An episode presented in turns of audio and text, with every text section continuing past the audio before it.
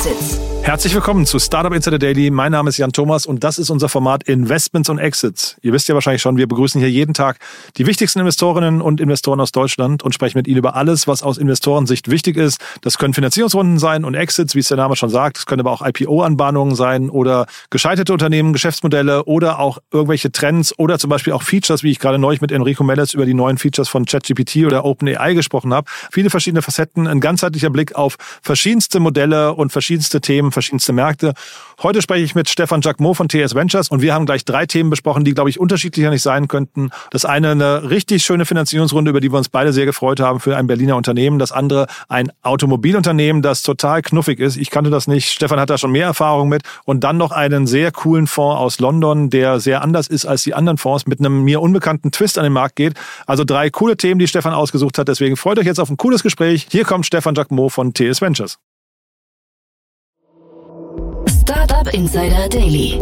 Investments und Exits. Super, ja, der Rekordhalter ist wieder hier. Stefan Jacquemot von TS Ventures. Hallo Stefan. Ja, hallo Jan, äh, fühlt sich gut an. Kriege ich eigentlich irgendwann mal ein T-Shirt von dir? So der Rekordhalter. Ich glaube, äh, irgendwas in der Richtung müssen wir uns einfallen lassen, ne? Weil also tatsächlich für die, die es noch nicht wissen, du bist ja wirklich, glaube ich, jetzt ist siebte oder achte Mal jetzt in diesem Jahr hier zu Gast. Also so viel wie kein anderer, weil du auch direkt, du hast gut vorgelegt, auch mit dieser ganzen schönen Reihe, die wir zusammen gemacht haben, muss man sagen, oder die du hier freundlicherweise, äh, wo du dein Wissen geteilt hast für Gründerinnen und Gründer, die auf äh, ja, sag mal, ihr erstes Kapital suchen, ne? Ja, absolut. Also kann man ja auch schön über deine Webseite äh, sich dann auch, nochmal anhören, äh, die alten Folgen, wo wir ja am Anfang des Jahres so eine, eine kleine Serie gestartet haben, ähm, weil ich auch, glaube ich, die erste Folge dieses Jahr bei dir hatte.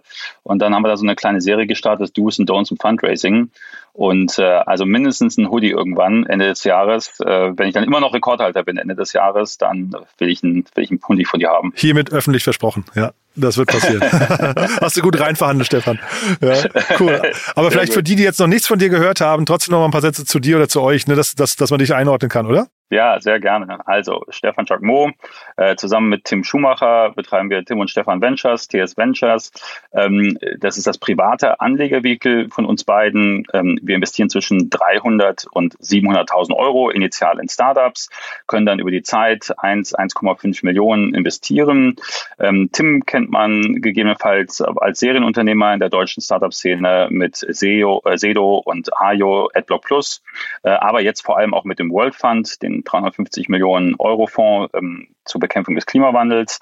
Ich habe mal viele Jahre bei Microsoft gearbeitet und äh, wir haben jetzt unser Geld zusammengeschmissen und investieren über die TS Ventures, haben 30 Beteiligungen gemeinsam, ähm, fokussieren uns jetzt komplett auf SaaS-Themen, ähm, B2B, B2C, aber vor allem Software as a Service, äh, haben 30 Beteiligungen in Deutschland, Europa äh, und in den USA und ja, sind auch sehr aktiv, freuen uns also immer über neue Deals. Man kann es auch gern anschreiben. Stefan at tsventures.io, Stefan mit PH. Dahinter bin ich auch wirklich. Ähm, wir sind nur wir zwei plus der Adrian, der unser Analyst ist.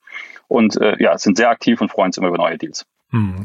Um SaaS-Themen geht's heute nicht. Ne? Dafür hast du aber einen bunten Strauß an Themen mitgebracht, finde ich. Die äh, haben es irgendwie alle in sich. Korrekt, es ist nicht ein einziges SaaS-Thema dabei, aber äh, alles äh, sehr spannende, interessante Themen, wie ich finde. Ähm, deswegen habe ich sie ausgewählt. Und äh, ja, wir können direkt meinetwegen beim ersten Thema losstarten. Würde ich sagen, ne? Genau, cool. Dann ähm, das erste Thema, was ich mitgebracht habe, ist, sage ich mal, auch ein Klassiker aus der deutschen Startup-Szene in Berlin ansässig.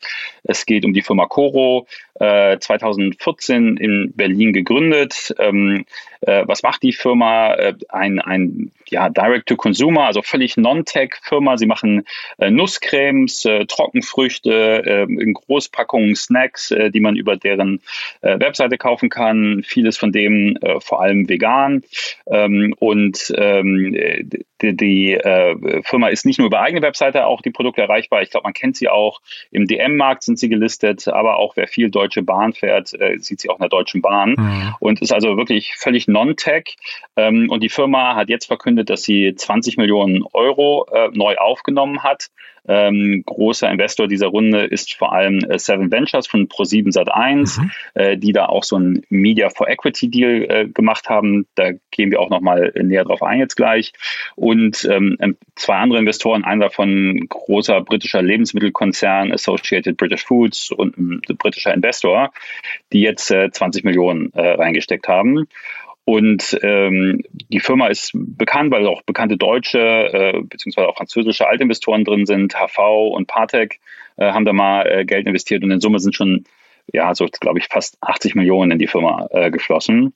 Ähm, ja, was in der heutigen Zeit, glaube ich, sehr erwähnenswert ist, ist, äh, dass die Finanzierung angeblich zu einer erhöhten Bewertung im Vergleich zur letzten Runde stattgefunden hat. Ja, also hier nicht Flat Rounds, sondern. Ich wollte sagen, du hast ja so einen schönen Satz hier geprägt, ne? Genau, ja. Genau, Flat Round ist das äh, neue 2x, ist äh, der Satz, den ich äh, mal gesagt habe hier im Podcast. Ähm, genau, hier ist wohl eine erhöhte Bewertung im Vergleich zur letzten Runde, hat hier stattgefunden. Die letzte Runde war in ähm, Q1 2022 und ähm, die Firma ist, ähm, und das ist ja auch irgendwo ein Seltenheitswert in der heutigen Zeit, äh, sehr profitabel und wächst. Ja, das sind zwei äh, entscheidende Komponenten. Ich kann profitabel sein, ich kann wachsen, aber profitabel wachsen ist schon sehr toll. Und ähm, dann ist jetzt nochmal neues Geld aufgenommen. Und ich glaube hier, wir haben ja auch in vergangenen Podcast-Folgen, äh, Jan, immer darüber philosophiert, warum nehmen Firmen, die irgendwo profitabel sind, nochmal Geld auf. Und ich glaube, hier ist es wirklich einfach schnelleres Wachstum. Mhm. Ähm, die Firma hat gezeigt, dass sie gute Margen realisieren kann. Ähm, was ja auch irgendwie äh, lustig ist zu sehen, dass jetzt so klassische Oldschool-Businesses, ähm, und da habe ich den Eindruck, das kommt immer mal wieder jetzt zu sehen, dass so Firmen, die einfach eine Ladentheke haben, früher sagte man immer, ein Meter Ladentheke ist der Garant, äh, um Millionär zu werden, ähm, dass das äh, immer noch fun zu funktionieren scheint. Und Aha. hier wird wohl das Geld äh, einfach äh, genutzt, um ähm, schneller zu wachsen, um vielleicht auch ähm, Produktionskapazitäten aufzubauen, denn äh, die, was ist so ein bisschen der der USP dieser Firma, was sagen Sie, warum sie so erfolgreich sind, ähm, dass sie vor allem halt auch eigene Produkte herstellen. Mhm. Ähm, und da brauchst du natürlich auch Produktionskapazitäten und die kannst du dir mit so einem äh, gehebelten FK sicherlich dann auch aufbauen. Ähm, aber sie haben ja auch ähm, geschrieben, dass sie äh, die USPs ist Großverpackung und ähm, direkte Beziehung zu Herstellern und damit natürlich auch bessere Preise im Einkauf. Und äh, auch eine alte Händlerweisheit neben dem 1 Meter Ladentheke ist halt, äh, die Marge liegt nun mal im Einkauf. Und wenn ich günstig beziehen kann, mhm. dann habe ich auch eine gute Marge. Ähm, und das ist das Schöne zu sehen, weil Sie schreiben hier Großverpackung und äh, direkte Beziehung zu Herstellern. Äh, da bin ich ein bisschen nostalgisch geworden, äh, weil wenn ich, wenn ich kurz Einblicke geben darf, wie ich in die Startup-Szene gekommen bin, ähm, das war tatsächlich Professor Faltin. Ich Ach weiß nicht, wer ihn kennt aus der Aha. FU Berlin. Kopfschläg Kapital, ja. Genau, ganz schönes Buch. Kopfschläg Kapital kann man eigentlich nur jedem empfehlen, der sich im weitesten Sinne mit dem Thema ähm, Entrepreneurship beschäftigen will. Es ist ein Buch, was jetzt nicht auf Hardcore B2B, B2C Tech-Firmen abzielt, sondern so, sage ich mal, die Grundlehren ähm, des Entrepreneurship erklärt. Und ähm, bei dem war ich Ende der 90er Jahre, äh, so alt bin ich schon, äh, in Berlin in der T-Kampagne habe ich da mal gearbeitet. Ah, in der T-Kampagne sogar, weil das ja das, worum es im Buch geht, ne, die T-Kampagne. Genau, also die T-Kampagne, das äh, größte Büro ist in, in Potsdam äh, und er hat dann im, in äh, Berlin-Steglitz äh, gibt es dann auch ein Büro, was auch zur T-Kampagne gehört und in dem habe ich gearbeitet. Und da wohnt auch Professor Faltin im selben Gebäude, was ganz lustig war. Und ähm, da habe ich sehr eng mit ihm zusammengearbeitet und ähm, bin da eigentlich wie so ein Groupie neben ihm hergelaufen cool. Ähm, äh, weil wir an der Uni Köln, wo ich studiert habe, hatten wir wir eine Entrepreneurship-Woche organisiert und da war er als ähm, Gastredner eingeladen. Und äh, meine Aufgabe als Studentenvertreter von der Studentenorganisation, die es organisiert hat, äh, war ihn in meinem klapprigen Fiat Uno von A nach B zu fahren. Und ähm, ich fand ihn so toll und da habe ich gesagt, ich will mal ein Praktikum hier machen. Und äh, er hat mir halt immer eingebläut, der Erfolg der T-Kampagne ist einfach Großverpackung, direkte Beziehung zum Hersteller und ohne Zwischenhändler direkt zum Endkonsumenten. Mhm. Eigentlich äh, das moderne Internet ähm, äh, mit modernen Lieferketten. Mhm. Das hat er schon Ende der 90er, Mitte, Ende der 90er propagiert. Sehr visionär fand ich. Also deswegen sage ich auch toll, weil er ist wirklich, er ist ein Urgestein, aber auch echt so ein, so ein, so ein Idol, glaube ich, für viele. Das Buch ist total inspirierend. Also kann ich auch wirklich jedem nur empfehlen, das mal zu lesen. Liest sich schnell weg und man geht auf jeden Fall schlauer raus, als man reingegangen ist. Ja, es ist ein, hat viele tolle Facetten. Ja. Ja, ja, absolut. Und äh, hat auch ein Bundesverdienstkreuz für seine Arbeit gekriegt. Ähm, Ach echt, das wusste ich gar nicht. Ja, ja und ähm, ist also wirklich top. Und äh, wie wir am Beispiel von Coro sehen, äh, die Lehre, die damals gegolten hat, gilt auch äh, für, für solche Firmen noch immer im Jahr 2023. Ähm, und äh, haben das sehr gut umgesetzt. Und ja, von daher Glückwunsch äh, nach Berlin ähm, für diese Funding-Runde. Und ich finde, das ist auch äh, ein schönes Beispiel, äh, wo man sieht, dass ähm, hier zum Beispiel auch diese Media for Equity Deals, hatte ich ja eben erwähnt, Seven mhm. Ventures, äh, dass diese Media for Equity Deals total viel Sinn machen. Ähm, für jemanden, der jetzt gerade in der Funding-Runde ist und gerade Geld sucht, ähm, diese Deals sind nicht immer die allerbeliebtesten in der Szene. Das gehört zur Wahrheit dazu. Ich glaube, ich verrate jetzt hier nichts, äh, kein Geheimnis. Äh, ich selber habe äh, einen Deal mit Seven Ventures auch, äh, die in einem meiner Portfoliounternehmen investiert sind. Ähm, das ist jetzt nicht per se das, wo man sagt, äh, immer top, aber es gibt Deals, wo das total Sinn macht. In der Beteiligung, wo sie bei mir drin sind, macht es total Sinn. Und hier macht es auch total Sinn, weil das natürlich Produkte sind, die von dem Konsumenten leicht über Werbung, über Medienkontent Content äh, leicht verständlich erklärbar sind und äh, dann gekauft werden kann. Mhm. Und äh, deswegen ist das hier äh, ein, ein wirklich smarter Deal, wenn die Firma eh schon profitabel ist, weiß, dass sie Product Market Fit hat, weiß, dass sie wächst, weiß, dass sie ein Gewinnerprodukt hat, hier mit Media for Equity halt nochmal einen richtigen Boost äh, draufzulegen. Klar, der, die Kritik, warum äh, findet man das immer nicht so gut? Vielleicht ist auch zur Erklärung, ähm, wenn man einmal, sage ich mal, professionell beim Medienunternehmen äh, Zeit gebucht hat, dann weiß man, dass man da auch, je nachdem, was man da bucht und wie man, welchem Umfang man da bucht, sehr großen Discount auch bekommen kann. Mhm. Und äh, solche Media for Equity Deals funktionieren halt so, dass man sagt, du bekommst so und so viel Mediavolumen und das ist die Bewertung und deswegen bekommen wir so und so viel Anteil der Firma. Was dann immer ein bisschen blöd ist, wenn man weiß, dass man eigentlich äh, die Medienpreise am reellen Markt drucken, äh, drücken könnte und verhandeln könnte werden sie halt hier nicht immer verhandelt. Äh, wenn ich jetzt äh, Dinge erzähle, die nicht zutreffen, äh, Jan, hast du hiermit äh, sicherlich gleich den nächsten Podcast-Teilnehmer, cool. der sich bei dir aufdrängt und sagt, ich möchte diesem Stefan mal widersprechen mit seinen Aussagen. Ähm, aber so ist so ein bisschen das, äh, das Gefühl der Szene. Mhm. Aber wie gesagt, es gibt Deals, da passt das und das ist so einer, wo das super passt. Ähm, von daher eigentlich ein sehr schönes, schönes Investment. Gibt ja auch viele Unternehmen, die wirklich groß geworden sind mit Media for Equity, aber zeitgleich, ich habe mal einen Investor gesprochen, einen sehr erfahrenen Investor, ich will jetzt nicht, nicht falsch zitieren, deswegen lasse ich mal den Namen weg, aber so grundsätzlich hat er gesagt, was immer man kaufen kann, was immer man tatsächlich bezahlen kann, dafür gibt's keine Anteile. Ja, also quasi Anteile sind so das ja. Heiligste, was du eigentlich hast und äh, wann immer wann, wann immer du den Deal quasi an den Anteilen vorbei machen kannst, mach das lieber. Ne? Also das wäre ja. ja bei Media for Equity auch, wie der Name schon sagt, äh, das was worum es da eigentlich geht. Man gibt Anteile für etwas etwas her, was eigentlich vielleicht auch bezahlbar wäre. Ne? Ja, also das finde ich einen super smarten Satz. Ähm, ich sage immer den Satz, es gibt für zwei Dinge Anteile, entweder für harte Arbeitsleistung oder gegen Geld. Mhm. Ähm, ja, harte Arbeitsleistung ist das, was die Gründerinnen und Gründer einbringen. Mhm. Äh, man kann auch schon mal äh, mit ähm, ja, ich mag es eigentlich nicht, externen Beratern Anteile zu geben. Das ist auch eigentlich so ein No-Go. Aber es gibt da so manche Modelle, vertriebliche Modelle, wo man sagt, okay, wenn wir gewisse Umsatzziele, gewisse Partnerschaften geschafft haben aufzubauen, mhm. dann kann man das schon mal mit ein bisschen Anteilen vergüten. Mhm. Aber ansonsten, es gibt halt Anteile nur gegen harte Arbeit äh, oder äh, gegen Geld. Äh, also ich kaufe die Anteile. Und genauso ist es eigentlich auch mit Medialeistung. Normalerweise kaufe ich die ein, weil ich sie auch verhandeln kann.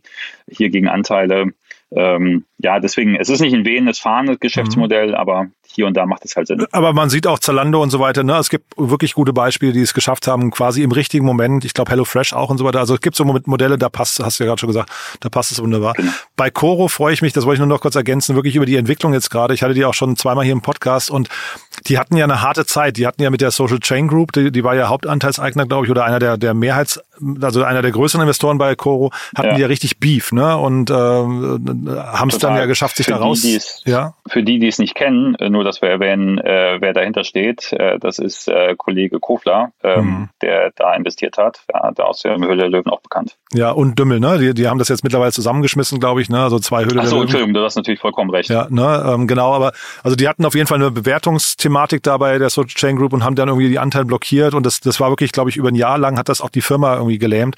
Und dann meine ich, wäre es HV Capital gewesen, die dann irgendwie so als weißer Ritter um die Ecke gekommen sind und die Anteile rausgekauft haben. Und deswegen toll, dass jetzt so eine Entwicklung hier äh, stattfindet. Ne? Das ist ein sehr sympathisches Unternehmen, finde ich. Ja, ja.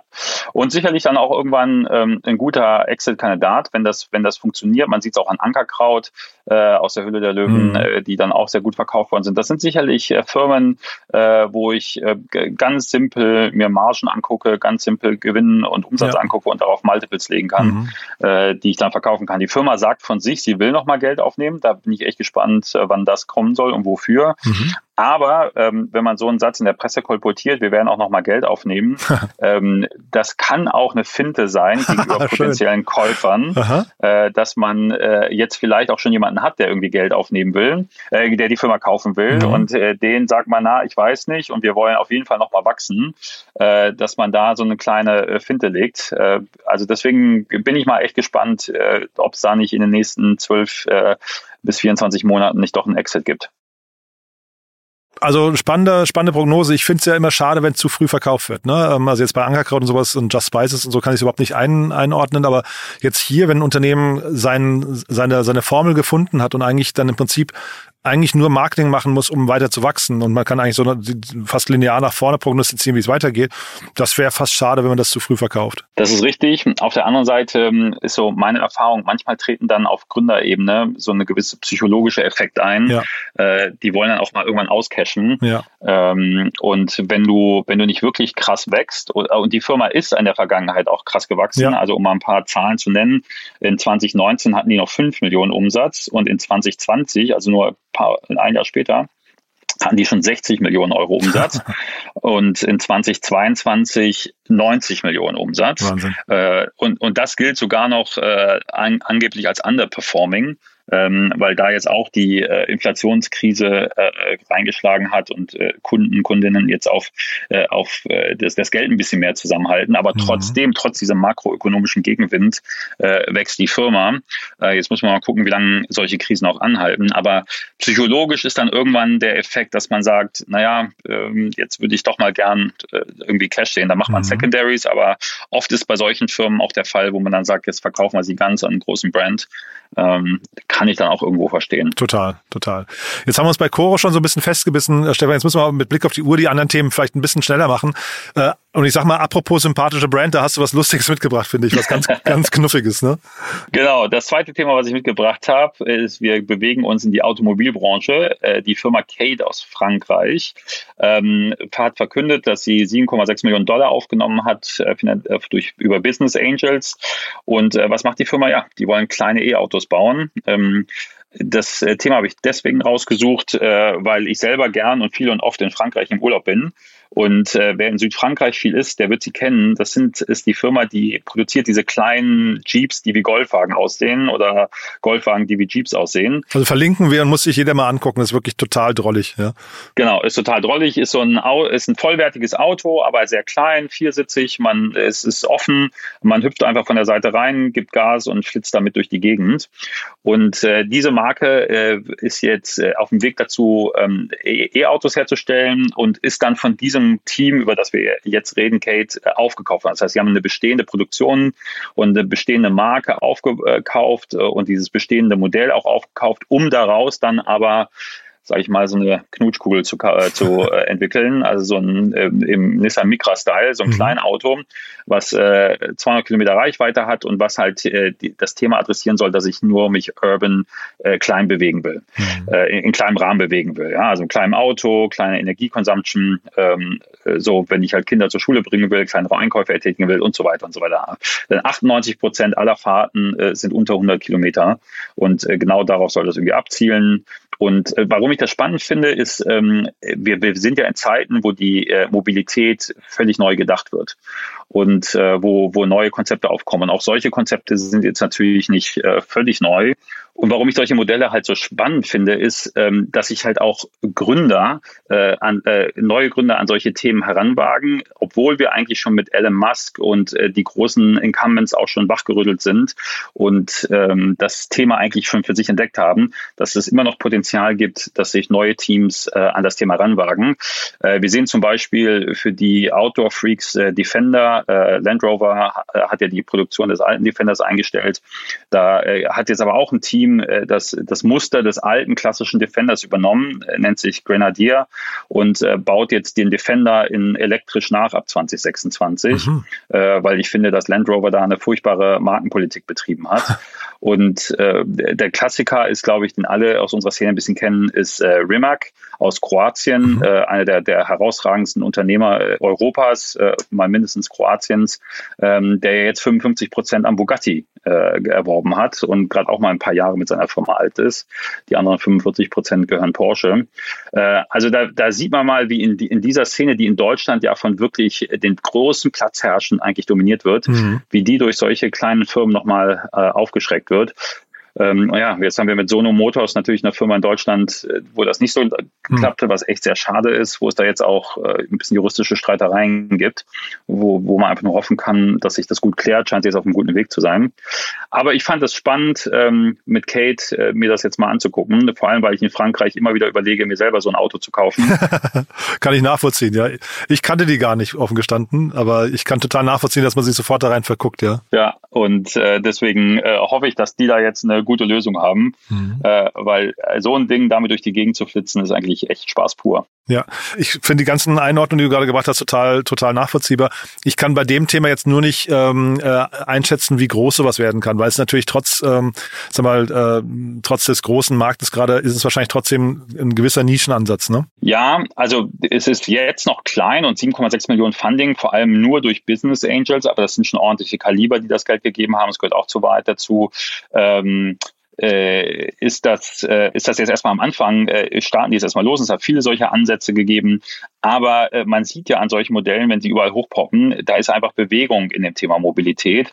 Und wir müssen einfach Innenstädte anders denken. Wir müssen darüber anders reden, äh, was wir besitzen, wann wir welche ähm, Dinge äh, einsetzen, weil ein Auto, was ich zu 98 Prozent der Zeit nutze, um weniger als 100 Kilometer im Monat, also nicht im Monat, sondern in Dingen benutze, die weniger als 100 Kilometer um meinem Umkreis liegen oder, oder 50 Kilometer sogar, ich müsste mal da nachgucken, also war äußerst mhm. gering, mhm. das, dann ist eigentlich ein verschwendetes, äh, verschwendete Ausgabe, wenn ich nur für zweimal im Jahr im Urlaub fahren ein Auto für die Langstrecke benutze. Mhm. Und äh, das Auto ist immer noch eines der der, wenn man sich das mal überlegt, wenn man jetzt nicht zu einer Firma gehört, die einem einen Dienstwagen zur Verfügung stellt, ist das Auto, die persönlich wahrscheinlich neben der Immobilie die größte Anschaffung, die du in deinem Leben tätigen kannst. Mhm. Und dann kaufst du eine Immobilie, nutzt du jedes Zimmer und stell dir vor, du kaufst äh, eine Immobilie und sagst, ich wohne aber nur in einem Zimmer und nur zweimal im Jahr gehe ich in die anderen Zimmer ja. Äh, und, und, den Rest ziehe ich ein. So verhalten wir uns ja mit Autos. Mhm. Ja, wir benutzen ein Auto, aber nur zweimal im Jahr brauchen wir es für wirklich 1000, 1500 Kilometer. Mhm. Und das wird jetzt einfach gerade komplett neu gedacht. Und ein Auto ist natürlich ein Statement und ich finde auch, das haben die jetzt hier irgendwie mitgedacht. Ne? Also man, man kann schon sagen, wer sich, so, wer sich jetzt eins von diesen Autos kauft, der, der ordnet sich schon in einer bestimmten Ecke auch ein. Das finde ich ähm, irgendwie, ich finde das total sympathisch, muss ich sagen. Ja. Klar. Aber Auto-Statement, letzter Satz dazu, ja. das ist ja auch ein Produkt der Marketingwelt. Also wir haben halt gerade in, der Deutsch, in Deutschland haben wir Autos zu, zu ähm, Statussymbolen hochstilisiert. Hm. Dabei sollten sie eigentlich erstmal eine Funktion erfüllen. Ähm, und äh, ich glaube, dass sich der Markt da ändert, dass es halt ähm, Statussymbole gibt äh, für gewisses Klientel, aber vielleicht auch nur für gewisse Momente, dass es gar nicht immer haben muss. Hm. Weil ein Porsche lohnt sich äh, wirtschaftlich null. Es macht überhaupt gar keinen Sinn, einen Porsche zu fahren. ich finde Porsche sensationell, bitte nicht falsch verstehen, falls jetzt jemand von Porsche zuhört, aber es ist rein funktional sinnlos. Jetzt ist die Welt nicht nur funktional, aber vielleicht kann man auch äh, Porsches halt nicht permanent besitzen, sondern mhm. vielleicht auch nur temporär. Vielleicht sage ich, es gibt Momente, ich gehe aus, ich gehe schick essen, da leiste ich mir einen Porsche, miete ihn, aber ich muss ihn halt nicht permanent haben. Genau, dieses permanente, also wirklich das Besitzen, ne? das ist ja auch so ein, so ein Ding, was von der Marketingwelt kommt. Ne? Also in genau. der heutigen Zeit könntest du eigentlich sagen, ich bin eher so irgendwie Teil einer Sharing Economy im kleinen Community oder im großen und, und sage einfach, ich, ich hole mir immer für den richtigen Moment das richtige Fahrzeug. Ne? Ja, absolut nicht. Das, glaube ich, ist noch nicht zu Ende gedacht. Und nee. da bin ich mal gespannt, wie das kommen wird. Sehr cool. Du, dann äh, letztes Thema noch ganz kurz. Das ist ja auch nochmal spannend, was du damit gebracht hast, finde ich. Äh, auch nochmal ein ganz neuer Ansatz, ne? Ah, absolut. Jetzt verlassen wir ähm, die originäre Startup-Welt und gehen in die Investorenwelt. Und zwar ist die News hier, dass äh, der äh, in UK ansässige Fund Kindred ähm, einen neuen dritten Fonds aufgelegt hat, 130 Millionen Dollar schwer. Davor hatten sie zwei Fonds, die ungefähr 80 Millionen Dollar hatten. Und äh, warum habe ich diese News mitgebracht? Weil ich finde, dass die ein ganz interessantes äh, Fondsmodell haben. Ähm, es ist eigentlich ein klassischer äh, Fonds, 130 Millionen Dollar schwer, investieren in Pre-Seed und Seed, wobei sie mit der äh, Runde jetzt oder mit dem Closing, Second Closing ist das, äh, jetzt verkündet haben, dass sie mit dem Fonds was ich ganz spannend finde, vor allem nur in Pre-Seed oder 70 Prozent in Pre-Seed investieren wollen und 30 Prozent in Seed. Nun muss man wissen, dass äh, die Nomenklatur Pre-Seed, Seed, Series A international ein bisschen verschoben ist. Das, was vielleicht im UK, US-Raum eine Seed-Runde ist, ist bei uns eine Series A-Runde. Mhm. Ähm, aber äh, was die, was die Stoßrichtung ist, die sie hier verkünden, ist, dass sie vor allem in die Frühphase mehr gehen wollen, mhm. was ich für einen 130 Millionen Fonds schon eigentlich eine mutige Aussage finde. ähm, und äh, sie wollen auch zehn äh, Investments pro Jahr tätigen, was eine unglaubliche Kadenz ist, ähm, wenn sie das durchhalten.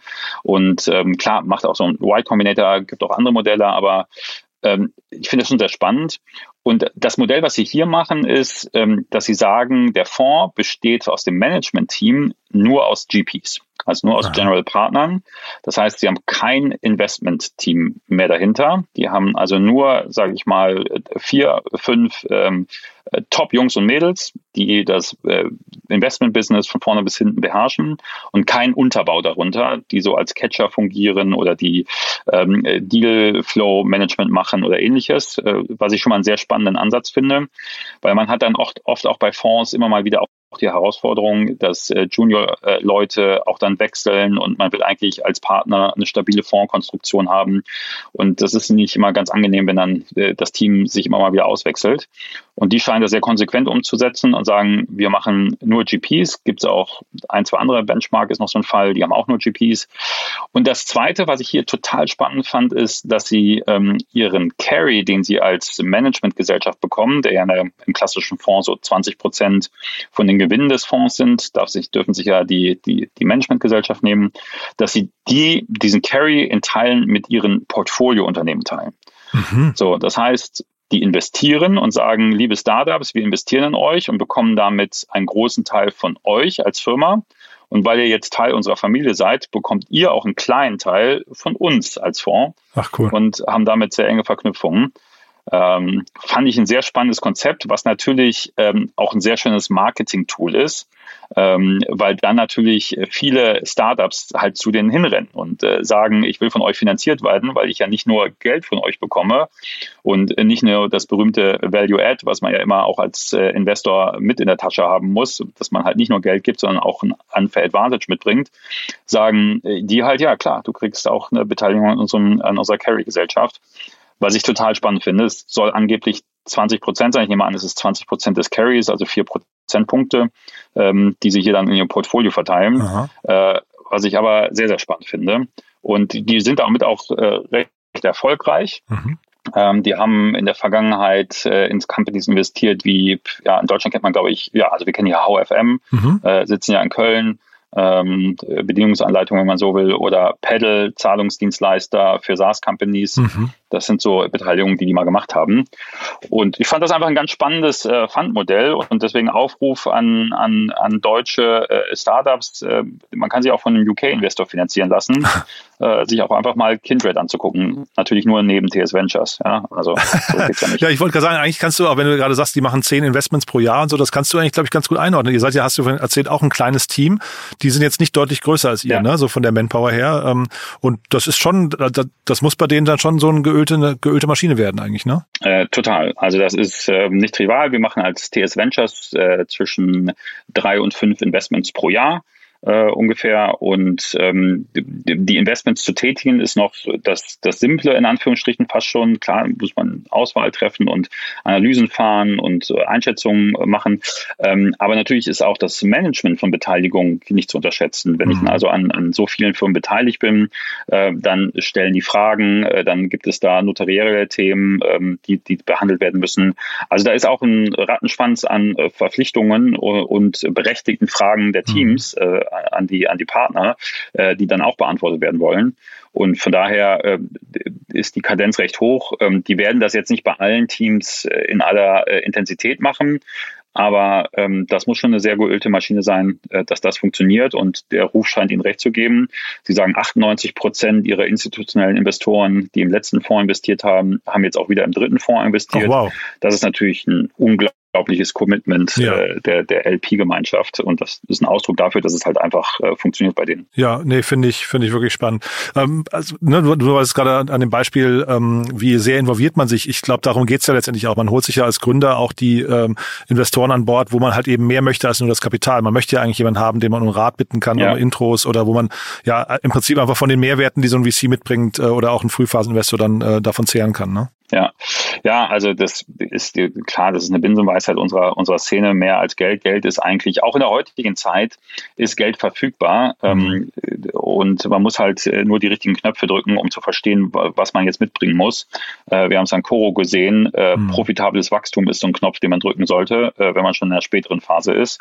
Und in der frühen Phase gelten immer noch die alten Regelungen: ähm, äh, Stellar Team, Top Leute ähm, und einfach ein signifikantes, validiertes Problem in einem großen Markt, das hat sich einfach nicht geändert. Mhm. Zur Wahrheit gehört es ja, dass wir uns in der Vergangenheit alle gemeinsam in dieser Szene, Investoren, Gründer, ähm, diese Kriterien haben doch sehr stark mal aufweichen lassen, weil wir es einfach wollten. Wir wollten, dass es funktioniert. Und äh, das ist eine sehr kapitalistische äh, Welt, in der wir arbeiten und mhm. die, die, dann kommt halt auch das Ergebnis, äh, wenn man da nicht konsequent ist. Und da müssen wir jetzt alle dann, dann ausbaden und weiter gucken.